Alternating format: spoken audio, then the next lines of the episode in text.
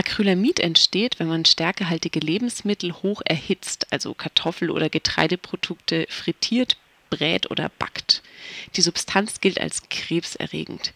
Deswegen soll eine gerade in Kraft getretene EU-Verordnung den Acrylamidgehalt in Lebensmitteln reduzieren. Gefragt sind die Lebensmittelhersteller, aber auch Restaurants, Imbissbetriebe und Bäckereien. Sie sollen zum Beispiel Brot bei einer niedrigeren Ofentemperatur backen, sodass es eine hellere Farbe aufweist, so die Verordnung. Oder Pommes weniger heiß frittieren.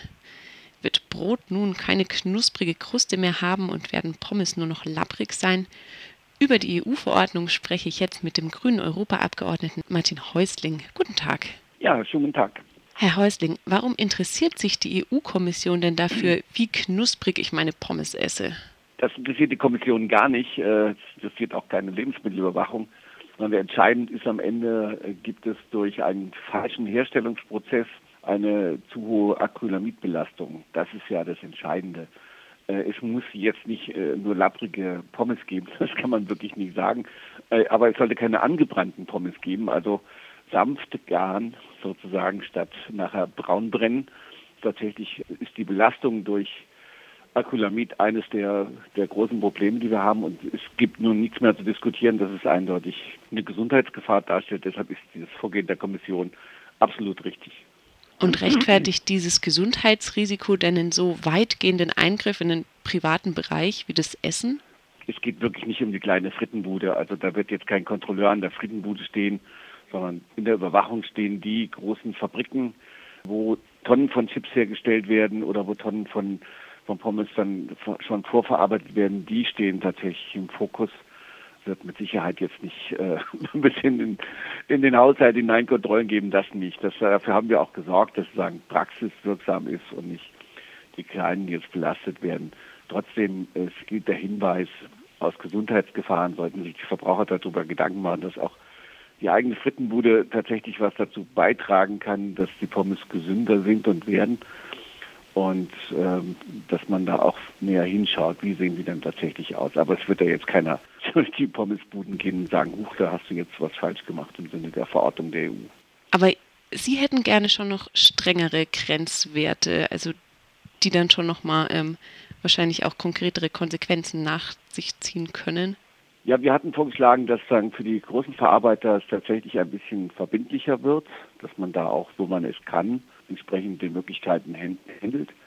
Das ist jetzt nicht gekommen, aber trotz alledem sage ich ja, da können wir mit leben. Also es ist ein Schritt in die richtige Richtung. Jetzt muss man erst mal gucken, wie das in der Praxis aussieht. Ich glaube, die EU hat auch einiges gelernt, äh, dass man nicht überziehen darf an vielen Punkten und dass das eine angemessene Reaktion ist auf eine nun zugegebenermaßen vorhandene Gefahr, die da ist und äh, dass man jetzt guckt muss, ob wie und wo das in der Praxis dann auch umgesetzt wird.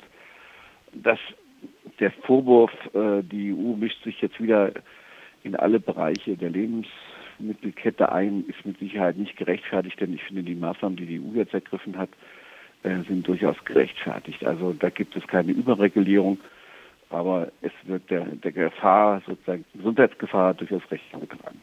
Sie haben es gerade schon angesprochen, zu Hause kann ich dann die Pommes so braun braten, wie ich es will. Aber da soll es dann ja auch zum Beispiel Bräunungstabellen für Brötchen geben, die mir jetzt sagen sollen, wie ich die am besten aufbacken soll. Ja, ich meine, ich habe wie bei jedem gesagt, Sie können sich zu Hause betrinken und können zu Hause rauchen, so viel wie Sie wollen. Da wird Ihnen auch keiner was gegen sagen. Sie können auch Ihre weiterhin Ihre Pommes verbrennen und Ihre Brötchen anbrennen.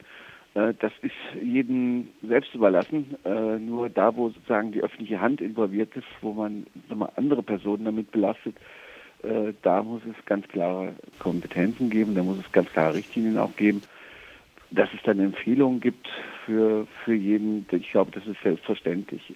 Also mein Gefühl ist auch nach den langen Diskussionen darum, dass vielen die Situation gar nicht so bekannt ist. Also dass das tatsächlich eine, eine unterschätzte Gefahr ist bei vielen und dass man erstmal ein Bewusstsein dafür schaffen muss, dass nicht das braungebrannte immer das Schönste ist, sondern dass tatsächlich nicht braungebrannte das gesündere und am Ende vielleicht auch wirklich besser schmeckende. Nochmal davon abgesehen, Sie sagen, also wenn man öffentlich das isst, dann äh, muss man auch damit rechnen, dass es äh, reguliert wird. Aber ist ja nicht auch, wenn ich öffentlich esse, das quasi auch meine private Entscheidung eigentlich, was ich dann essen möchte?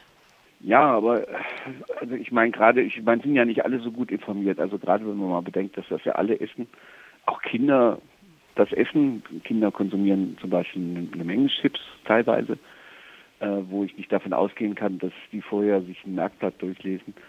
Äh, deshalb ist gerade in dem Bereich tatsächlich sagen auch die öffentliche Vorsorge gefordert und da kann ich nicht bei jedem sagen, äh, das kannst du mal selber entscheiden, äh, weil tatsächlich auch gerade bei Kindern hat die gibt sozusagen in Sachen der Gesundheitsschutz, da, da muss sozusagen eine Offizialüberwachung stattfinden. Da kann ich nicht sagen, ja, können zwar noch nicht lesen, aber sie können mögliche Chips in sich reinhauen. Da muss es eine Regelung geben, wo Gesundheitsschutz tatsächlich dann auch reguliert wird.